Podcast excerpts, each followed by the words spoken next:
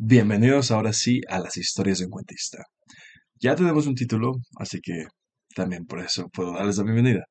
Eh, bueno, eh, el capítulo de hoy no va acerca de canciones, música o artistas o cómo se entrelazan las letras.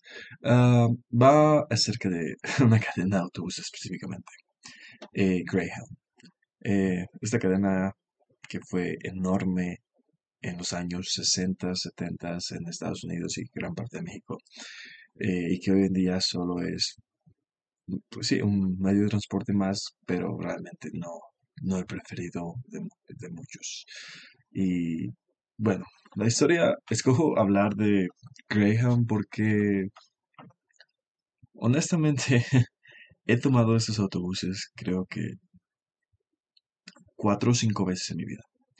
Eh, cuatro, de estos cuatro de estos viajes creo fueron mm, viajes de dos horas, tres horas como mucho. Mm, así que sí se sufre, pero no, no hay mucho que decir. Eh, uno, pero uno de los viajes que recuerdo bien fue de 28 horas. Se, suponía, se suponía que ibas, iban a ser 23, pero ah, usualmente Greyhound no cumple con los tiempos Mm, en viajes largos, ya que lleva muchas, lleva muchas paradas.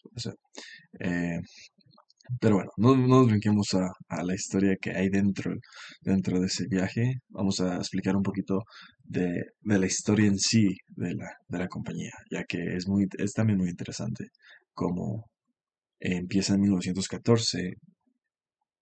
Es muy interesante cómo empieza en 1914 con un viaje de un pueblo a una ciudad grande en Michigan.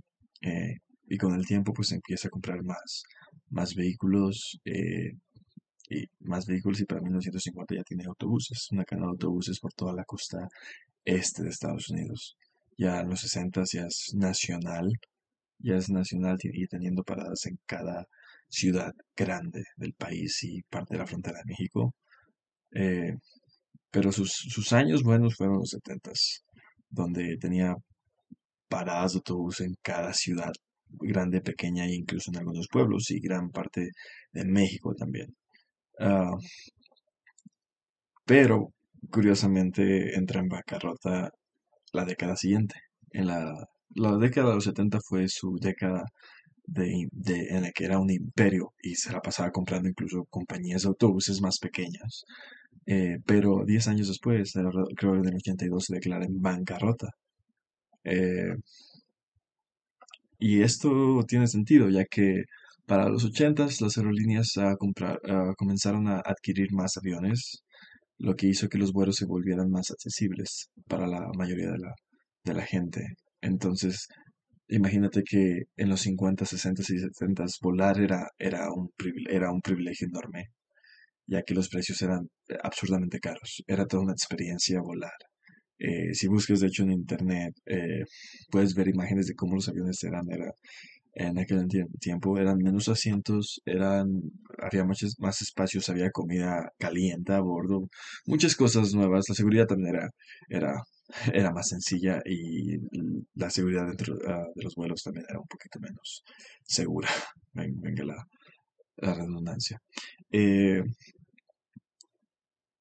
entonces, o sea, para los 80 se vuelve muy accesible, accesible volar, volar. Literalmente, eh, solo necesitabas comprar un boleto, eh, el cual ya no era tan caro. La seguridad también era, como decía, era, era muy fácil pasar la seguridad. Solo necesitabas pasar a llevar tu boleto en mano, tu identificación. Creo que a veces ni siquiera se preocupan tanto por la, por la identificación de aquel entonces pasabas un escáner de metales, tu, tu, maleta pasaba los rayos X que en aquel entonces eran, no eran tan eficientes como son hoy en día. Entonces pasabas y ya, estabas del otro lado, justo en, justo listo, listo, para abordar. O sea, se dice, según, no viví en aquel tiempo, pero según me cuentan y según, según he investigado, podías llegar a tu vuelo media hora antes y con facilidad ibas a a alcanzarlo. Hoy en día tienes que estar, eh, si vas a un aeropuerto grande, tienes que estar al menos dos horas antes para poder pasar toda la seguridad y que tu maleta, tu maleta pueda ser ah, registrada. eh, registrada y echada y echada en la, en la, en, en el, maletero del avión.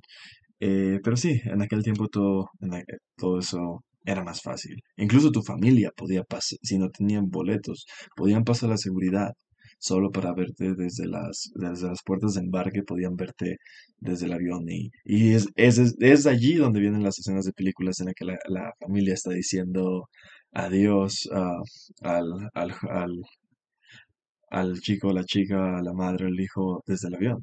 Es de- era, un- era, era algo que sí pasaba. Entonces, o sea, eh, es, es- es- te lo pones a pensar y es una, es una experiencia mejor que el autobús, que eh, más allá de que el tiempo es mucho más corto en llegar a tu destino, pues es una experiencia, era una- toda una experiencia hacer eso, de ir al aeropuerto, despedirte desde, eh, despedirte desde la puerta de embarque, embarque, eh, y aparte las películas empezaron, a- como les decía, las películas empezaron a vender muy bien esta idea de volar. Veías estas escenas y decías, "Ok, oye, quiero volar. Mm, Tengo, mi- mucha gente tenía miedo, pero te digo, las películas ah, lograban esto de hacerle a la gente, darle a la gente esa, esa curiosidad por el vuelo. Eh, más aparte, pues, ¿quién no quería vivir esas escenas en las que eh, la chica se va en el avión y el chico corre detrás de ella y pide permiso de que le dejen pasar en el aeropuerto para alcanzarla antes de que suba al avión? Eh, todas estas cosas en las películas de aquellos entonces, pues, te lo vendían muy bien. Entonces la gente empezaba a volar porque quería, quería vivir de algún modo esas historias. Entonces, más y más gente empieza a volar en la, como se, se dice, la época de oro del vuelo. Entonces, los autobuses quedan de lado y eso que lleva a la bancarrota Greyhound. Se recupera vendiendo bastantes autobuses, vendiendo bastantes paradas, cortando sus empleados, según, se, según tengo entendido. Eh, Greyhound para ese entonces tenía una flotilla de empleados, creo, de 18.000, algo así, y tuvo que cortarla hasta 8.000. O sea, fue una, despidieron 10.000 empleados por lo mismo. Pero pues eso, esto hizo que volviera a crecer, volviera a crecer eh, de un modo menos acelerado, ya que tenía de competencia, de competencia los aviones. Eh, y de hecho, para el, no- al 9 de septiembre, cuando pasó el atentado eh, de las Torres Gemelas, eh, esto de hecho fue un boom para Greyhound otra vez, ya que la gente tenía miedo de volar. O sea, lo- los vuelos se fueron en picada, la seguridad de los aeropuertos. Fue cuando realmente la seguridad de los aeropuertos aumentó. Eh, ya, sí, ya fue, fue, de hecho, después del, del 9 de septiembre del 2001 fue cuando se creó, se creó la TSA, ah, de Transport Security Administration, que sería la Administración de Seguridad eh, y Transporte. Eh, y, se hizo- y fue esta compañía que se hizo en ca- cargo de, de la seguridad de los aeropuertos. Antes la seguridad creo era privada y eso lo hacía más era lo que hacía más fácil subir a un avión. Eh, se creó esta, esta seguridad y fue donde empezó el, el quitarte los zapatos, eh, ah, el, ah, quitarte los zapatos, el cinturón, la chaqueta sacar todos tus bolsillos. ah, las rayos X, las máquinas de rayos X eran más avanzadas, se checaban todo de mejor manera. Entonces se hizo más tedioso el hecho de entrar al aeropuerto y la gente fue, la gente ya no podía pasar a menos que fuera a volar. Fue en ese, ya, fue en ese momento que se perdió ese- esa tradición de decir adiós, de poder ver el avión partir desde dentro del aeropuerto.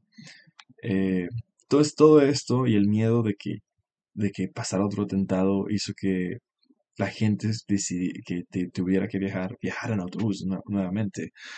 Eh, y como digo, fue el boom para Greyhound y un crecimiento, y tuvo un crecimiento. ah, por unos cuantos años algo acelerado, pero luego, luego la gente volvió a volar, pues se perdió el miedo, eh, se hizo todo para que la gente volviera a volar, las aerolíneas no se iban a quedar con los brazos cruzados, así que, y se hizo todo tipo de publicidad y la gente volvió a volar, y los números los números de vuelos siguen, eh, empezaron a crecer ah, año con año, cada año eh, más gente se, se, se conglomeraba en, en, los aeropuertos, había nuevos aeropuertos y esto a su vez hizo que otra vez Greyhound empezaba a caer. Eh, y hasta el día de hoy sigue cayendo. De hecho, si checas en, puedes checar en internet Greyhound Noticias y vas a, te va a aparecer que ayer vendieron un almacén, hoy están vendiendo uh, una de autobús ah, que ya no utilizan, eh, están vendiendo autobuses y cosas así. O sea, lo, lo googleas y, verás que, que, Greyhound está, se está acabando. De hecho, ya Greyhound ni siquiera es su propia, su propia dueña. Eh, curiosamente se la pasaba comprando auto, cadena de autobuses más pequeñas. Bueno, creo que en 2016 fue adquirida, o 2012 fue adquirida por Flixbus, uh, que es una, una cadena de autobuses alemana que se ha expandido por parte de Europa, en gran parte de Europa y, y ahora en Estados Unidos. Y bueno, Flixbus es ahora la dueña de Greyhound. eh, y, de hecho, hay, o sea, a eso vamos acercándonos poco a poco a la historia realmente que pasó en el autobús, ya que, que por ejemplo, Fleetbus, eh, Fleetbus es, uh, tal, o sea, es la dueña de Greyhound, pero siguen sus operaciones uh, de manera distinta. Eh, si ves los autobuses de Fleetbus son verdes, eh, mejor cuidados, Creo que he tomado solo uno de ellos y, son verdes mejor cuidados y no, huelen no suelen oler a orines. Eh, Greyhound sigue usando su, su, clásico color azul marino con este perro galgo eh, plateado pintado en uno de sus costados. Eh, pero huelen, huelen mal. Usualmente huelen muy mal. por eso es Ah, trato de yo, o sea, trato de evitarlos, trato de evitar subir a, a esos autobuses, pero hay veces en los que tienes que, tienes que, ya que, digamos, a, una ruta de dos horas, pues no, es tan mala, pero, pues sí, tienes que, no hay, no hay otro modo de, de, hay otros modos, pero digamos que es el que te conviene más muchas veces, entonces tienes que tomar ese autobús. Trato de evitarlo, como digo, pero hay, hay ocasiones en las que, en las que pues hay que hacerlo. Y, y, sí, aquí, ah, ok, muchos veces vuelven a, orinas, eh, más si vas en la parte de atrás. Eh, y ese es el detalle, o sea, Greyhound, eh, subirse a un autobús Greyhound es toda una odisea, diría yo, en muchos sentidos, y aparte tiene muchas cosas como, muchas tradiciones, algún modo, por, decirlo de algún modo. digo tradiciones porque son tradiciones inconscientes porque son cosas que, que verás que verás que siempre pasan en cada autobús eh, una de ellas es que cuando subes a es buscar tu asiento ya que los asientos no son asignados tú tienes que entrar eh, y ver qué asiento está disponible. Usualmente entras y, la persona que sube camina todo, todo hasta el fondo para ver qué asiento, qué asiento está libre. O sea, siempre hay asientos libres, pero el detalle es que siempre la persona que sube busca los dos asientos, dos, los dos asientos libres, ya que obviamente es mucho más cómodo, viajar solo puedes estirarte más, ah, tienes más espacio para poner tus cosas. Entonces la gente sube y busca estos lugares. Usualmente no los encuentra y terminan por eh, dar otra vuelta en el autobús para tratar de escoger a la, al mejor compañero de viaje. Eh, esa es una. Otra tradición es que en cada parada la gente va a correr a las ventanas, ah, dependiendo de donde estés sentado y dónde está tu maleta abajo del autobús. la gente va a correr a las ventanas para ver que nadie tome su maleta, porque es algo que, que, pasa en esos autobuses. Eh, es muy fácil que te roben la maleta. Entonces toda esta gente corre, corre Toda esta gente corre a las ventanas para ver que nos la roban. Yo mismo lo hice una sola vez, ya que la mayoría de las veces he viajado solo con mochila, que es mucho mejor. eh, es mucho mejor, ya que de hecho la mochila te ayuda a tomar asientos del frente, ya que no tienes que esperar a, acomodar tu maleta en la parte de abajo. Eh, usualmente si llevas maleta grande es muy seguro que te vaya a tocar en las partes de atrás. Si llevas solo tu equipaje de mano, subes de volada y es muy probable que agarres uh, un asiento delantero. Eh, pero sí, entonces toda la gente corre a, a ver sus maletas que nos la lleven. Una vez que cierran la, que verificas que nadie lleve una maleta similar, eh, tu maleta una similar a la tuya, pues ya regresas, te relajas y a la siguiente parada. Eh, otra tradición es que en cuanto a eh, si vas en un viaje largo en, una, y en una parada alguien libera un asiento haciendo que haya dos libres, brincas inmediatamente antes de que una persona nueva sube y lo tome. Eh, esas son pequeñitas, peque- pequeñas tra- tradiciones que pasan en el autobús que me vienen a la mente. Eh, y otra cosa que pasa en esos autobuses que no es una tradición, pero es algo que, que he notado, es que si haces un viaje largo, por seguro te van a tocar personas muy extravagantes, muy interesantes y raras. Eh, de hecho, por eso he escogido este Greyhound para, para esta historia, ya que hubo una vez que me tocaron tres personas bastante memorables, vamos a decirlo de ese modo. Ah, ok, ya teniendo un poco contexto de los viajes en Greyhound, bueno, tuve que tomar este viaje de Seattle a Los, a Los Ángeles. Eh, supuestamente, como les digo, el viaje tenía que tardar, creo, 24 horas según, según decía el boleto. Eh, fueron 28 al final, 28 largas horas. Ah, todo, o sea, realmente no era, no era obligación tomar este, este autobús. Esa vez realmente podía tomar un avión, llegar en dos horas a mi destino, pero no sé, tuve la curiosidad, ah, ya que el, precio del vuelo y el autobús era casi el mismo. El, creo que el vuelo era s- ah, 40 dólares más, así que no es tanta diferencia por el tiempo, ya que al final esos 40 dólares o más los vas a gastar en las paradas para comer. Eh, pero tomé el autobús por curioso, por curiosidad. Había tenido, ya había viajado una vez por dos días en una, en un autobús charter, que sería un autobús, ah, una de autobuses de, México, no me acuerdo el nombre, pero que hace viajes de México a Estados Unidos. Entonces, no es, no es un, esos, ah, esos autobuses no hacen tantas, ah, son charter por eso, porque van a destinos muy específicos, no hacen parada en cada ciudad. Y había tomado un autobús de dos días a, de México, de, de Aguascalientes a, a Florida. Dos días en autobús y eso había sido dos, dos años atrás, de dos años atrás del día que tomé el autobús de Greyhound. Eh, y pensé, "Hmm, esa, ah, esa vez sufrí mucho, o sea, recordaba que había sufrido mucho. Tu, tra- tu trasero es lo que sufre más en un autobús.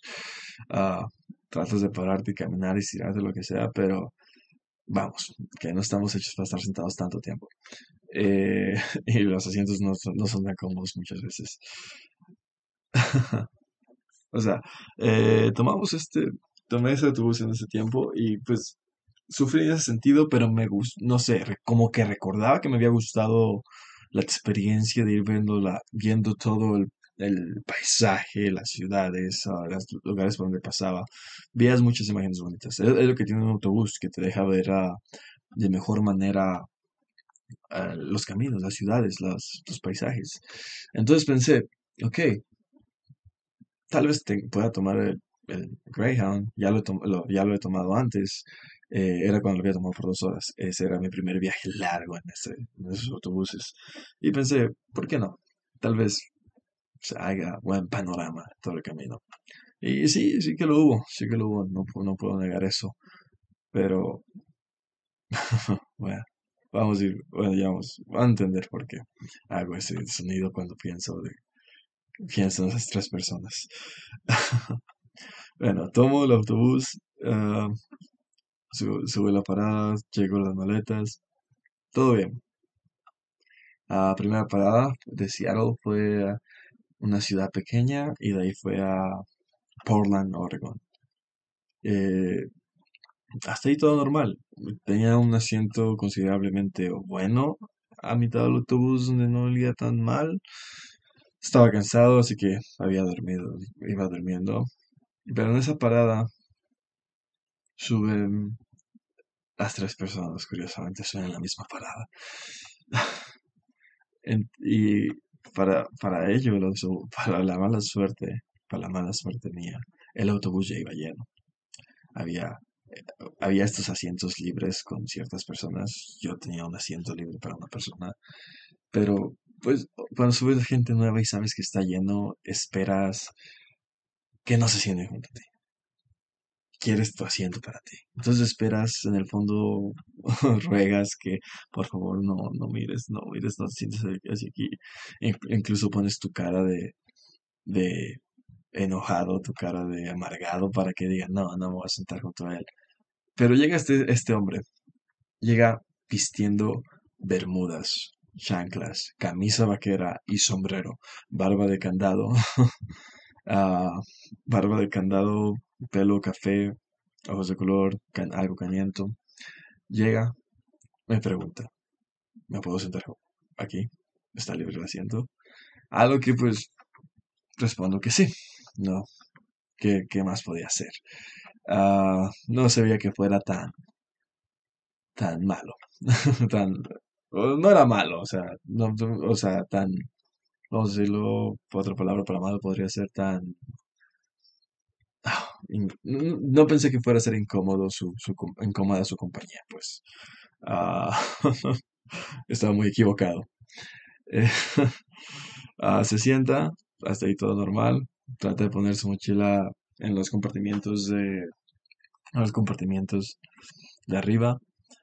Eh, se sienta y lo primero que me dice, después de, de- después de la pregunta, lo primero que me dice, This is not my first rodeo.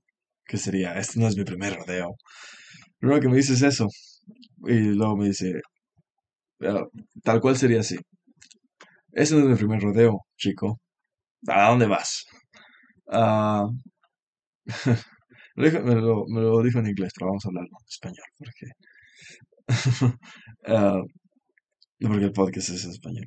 Eh, entonces me pregunta esto y está ahí normal, o sea, es una frase que dices, ah, no, todo normal, ah, voy a Los Ángeles, ¿dónde va usted?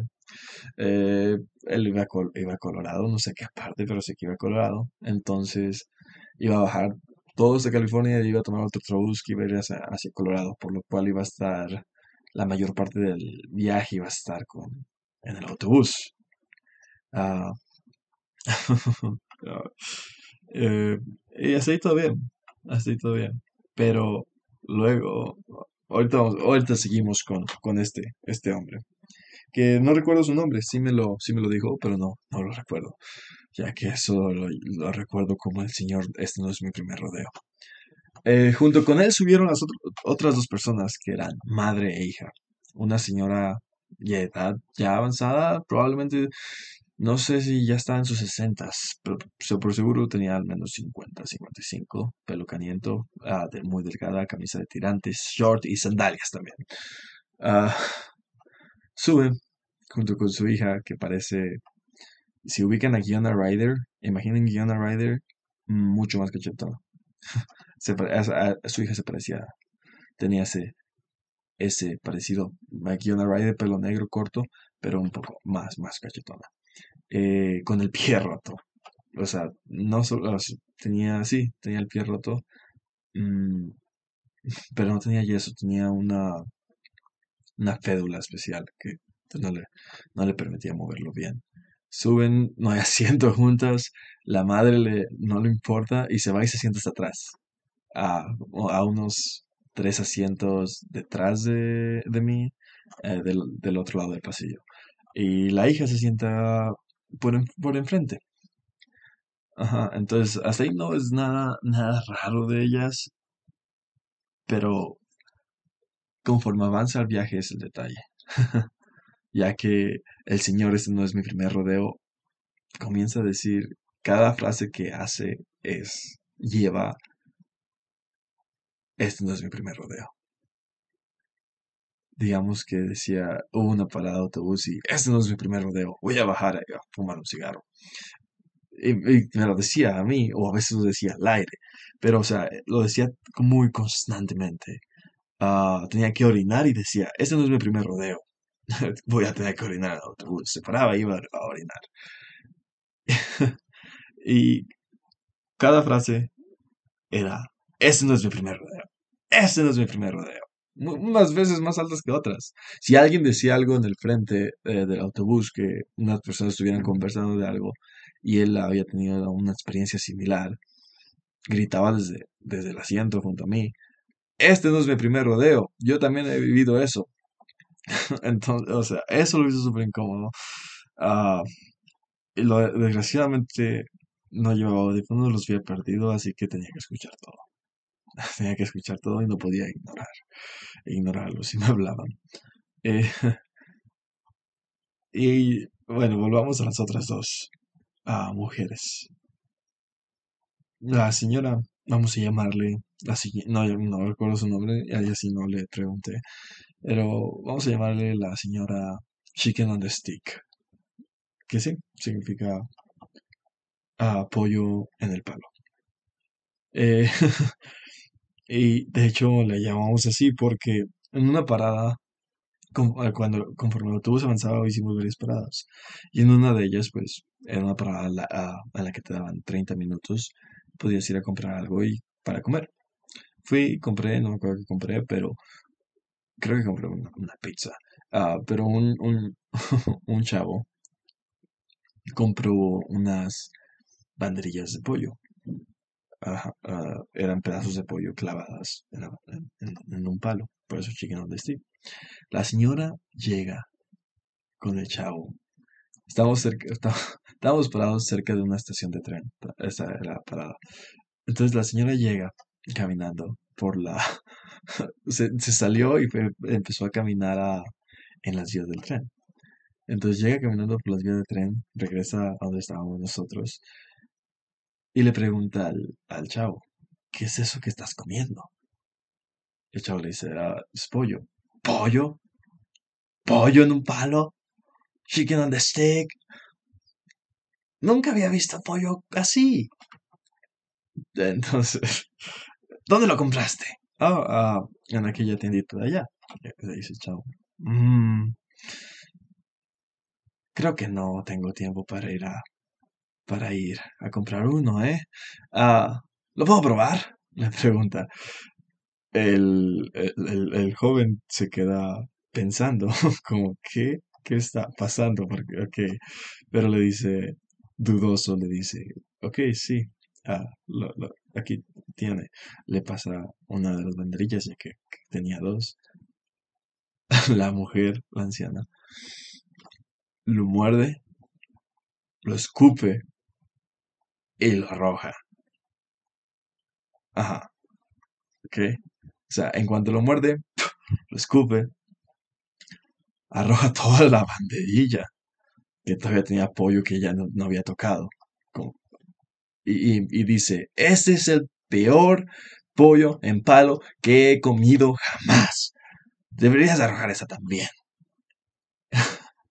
y de hecho, oh, de hecho, intenta, intenta quitarle la banderilla que el muchacho está comiendo, intenta quitársela de la mano para tirarla, pero el muchacho no se deja. Eh, y. Oh. y pues al final, el, o sea, no se deja y hay un argumento ahí entre ellos y ya, se acaba. Pero yo, yo cuando estaba pasando eso dije, ok, no me voy a meter en problemas, yo voy a caminar y me, alejé, me los dejé peleando solos. Ah, y eso fue solo el inicio de, esta mujer. Eh, me alejé y, y terminé cerca de su hija. Ya, ya era, también ya tenía, ya tenía unas, yo le calculo 35 años. Estaba fumando. Su hija estaba fumando. Eh, y al alejarme pues quedé cerca de ella y dice, sí, esa es mi mamá. O sea, no le pregunté, no le dije nada. Este simplemente me dijo, sí, esa es mi mamá, está loca, la odio, la odio. Empezó a dar, eh, empezó a dar su, empezó a dar su odio, a, decirme el odio de su madre, que la odiaba, que era una loca, que, que, que, no sabía por qué la había ah, invitado a, venir, ya que, que vinieron, habían, habían ido a, no, no, recuerdo, no, no recuerdo qué, qué cosas fueron, pero el chiste es que ella necesitaba un acompañante y pues solo le pidió, le pidió a su madre que la acompañara. Eh, Pero empezó a darme todos, todo el odio, el odio interno que tenía hacia su madre. Eh, me dijo, la odio, la odio. Eh, y yo le pregunté, yo le pregunté, pero ¿por qué la invitaste entonces a, a que te acompañara? Decía, pues es donde, donde me dijo que no tenía nadie más a quien invitar, que sus hijos estaban pequeños y, y pues no podía, no podía, tra- no podía tra- traerlos, algo así. Eh, Entonces ya, nos llevaban al autobús, subimos al autobús. Eh, esa parada había algunas personas se habían ido, entonces el, señor este no es mi primer rodeo, se sienta atrás de mí. eh, y tengo mi asiento para mí solo, al menos, ¿verdad? Pero, pero creo que eso lo hizo peor porque cuando me quería hablar, brincaba por, por detrás de la, su- brincaba su cabeza por detrás del asiento y casi al oído me decía, hey, este no es mi primer rodeo. Si ves a esa mujer de allá, que era la que hablaba de Chicken on the Stick, creo que se habían acercado, al cambiarse de asiento se habían acercado más, sí. Yo le dije, "Eh, sí, está loca. Me dijo, me decía, ese es mi primer rodeo y he visto gente loca antes, te lo digo, yo te lo digo. Y ella lo, es- lo escucha, lo escucha de llamarle loca, lo escucha llamarle loca y, y empiezan a pelear. Eh, empiezan a pelear y dice, ¿me llamaste loca? ¿A quién crees que estás llamando loca? Su hija o sea, seguía al frente, o sea, su hija nada más veo como que se desliza en el asiento, o sea, se ve su cabeza como que se desliza en el asiento para que su madre no la vea y la llame o algo. Eh, pero empiezan a, pelear, o sea, yo trato de ignorarlo, mm, tratando de dormir, de distraerme, pero empiezan a pelear porque la llamo loca. No sé en qué, y no sé en qué momento pasa, pasan de pelear a ligar. Eh, ella se pasa y se sienta junto a él y empiezan a hablar de que em- em- empiezan a hablar de que el marido de ella murió y él, él es divorciado y empiezan, no, y son más o menos de la misma edad y empiezan realmente a ligarse uno al otro. Ah, y resulta que los, los tres van para Colorado. Eh, tengo que escuchar toda esa conversación melosa detrás de mí. Empiezan, incluso, incluso en algún punto del, del viaje, se comienzan a besar. La hija, al saber esto en una parada, pelea a su madre, pelea a su madre a gritos. Ah, Eso dio un poco pena ajena. Pero pelea a su madre gritos y su madre le dice que si no fuera tan estúpida no se había quebrado el pie y cosas así. Y o sea, son insultos que van y vienen. No recuerdo mucho de, de ello, tratar de no poner atención. Pero el, el, el señor, este no es mi primer rodeo, empezó, se puso al lado de la, de la madre.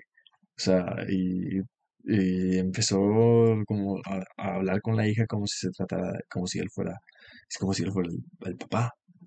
O sea, es- a, este punto, eh, eh, la situación se tornó a este punto y ella empezó a decirle que no, no eres mi padre, apenas conoces a mi madre, ya quieres tratarme de hija, ¿tú qué crees que soy? Eh,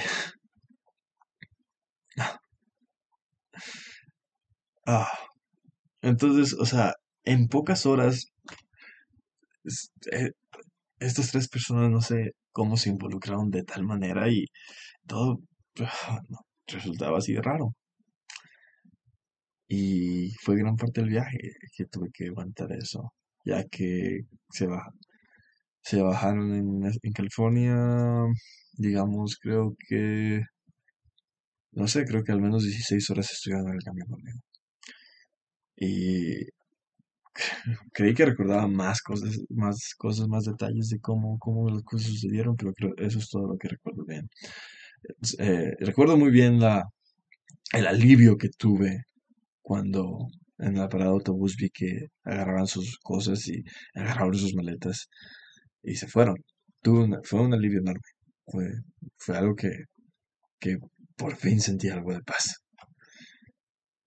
Ya solo quedaba la suerte de que nadie más se sentara junto a mí. Porque si algo he notado en mis viajes de autobús, ah, es que sí, hay un asiento vacío. La mayoría de la, eh, tengo la suerte o la dicha de, de que me pidan el asiento a mí, de que me pidan sentarse junto a mí, ah, ya sea hombre, anciano, anciana, mujer. Eh, tal vez no puedo poner cara de, de amargado y ven que soy, que saben que voy a decir, que no voy a decir que no. De hecho, en los otros viajes de dos, de dos horas que hice, de dos, tres horas que hice, siempre, de hecho, cada viaje eh, tomaba un asiento solo, por suerte, pero nunca, en alguna parada, siempre alguien se sentaba junto a mí. Lo cual, por eso digo, no sé si mala suerte o dicha, no sé, ya que al menos puedo decir, ok, tal vez parezca amigable.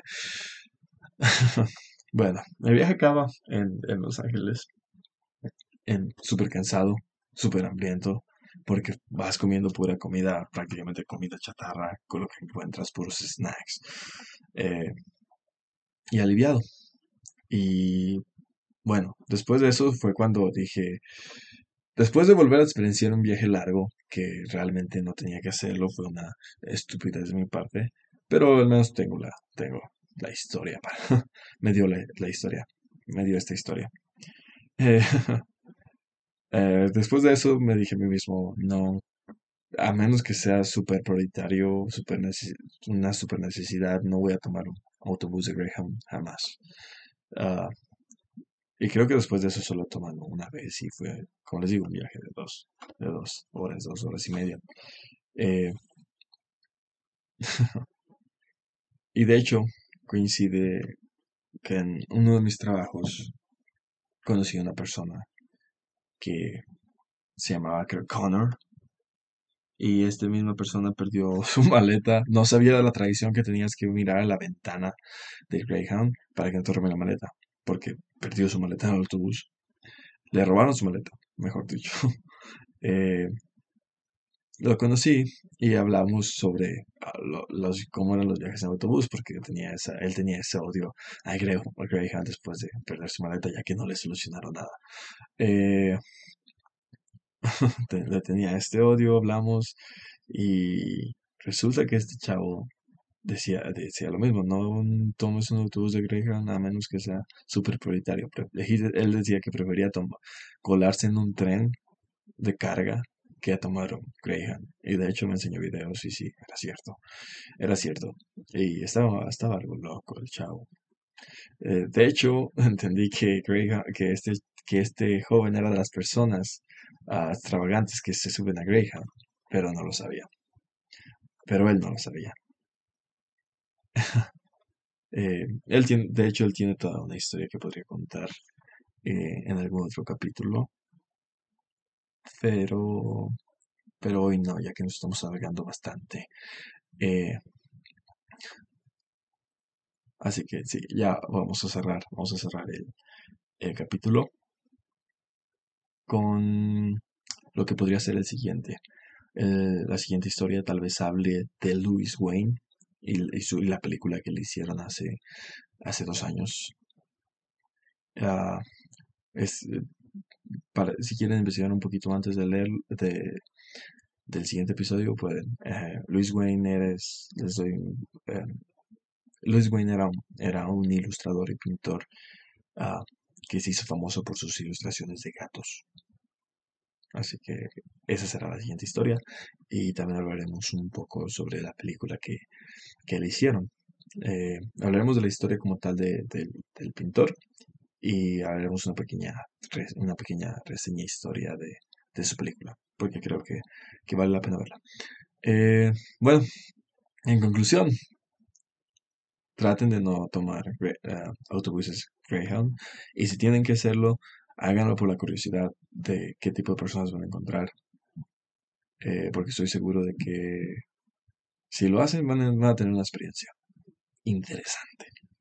Así que ya sea que sigan el primer consejo de evitar subirse a, esos autobuses o subirse una vez en un viaje medio largo para que lo para que experiencien, experiencien eh, algún tipo, alguna de esas personas. Ya que, ok, para cerrar, ahora, soy malo cerrando los episodios, me estoy dando cuenta.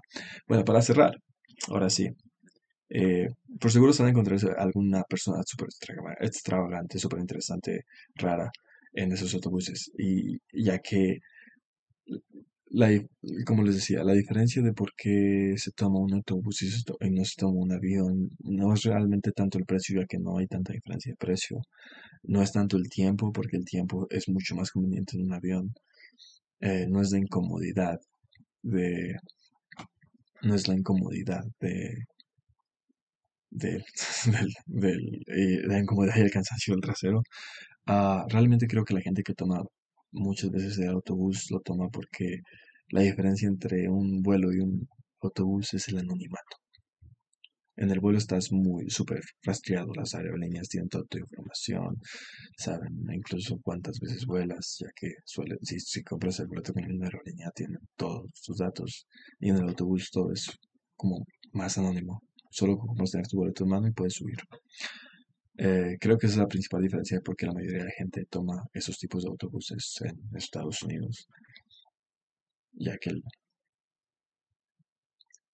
y creo que es, es algo interesante y por eso sé que mucha de esta gente es gente súper interesante, súper extravagante. De hecho, por eso esos autobuses, seamos honestos, los utilizan mucho para a muchos para escapar a, a México. Muchos americanos que escapan de algo se suben a un autobús con un nombre falso y pasan la frontera. Y ya, ya está. Esa es la diferencia esos autobuses. El principal ah, punto de valor, el principal valor agregado de estos autobuses es el anonimato. Bueno, ah, esa fue la historia de hoy. Eh, creo que mm, bastante más larga que la primera. Eh, y espero que la hayan disfrutado. Más que es una historia tipo conversación. Espero que les haya gustado y hasta la próxima.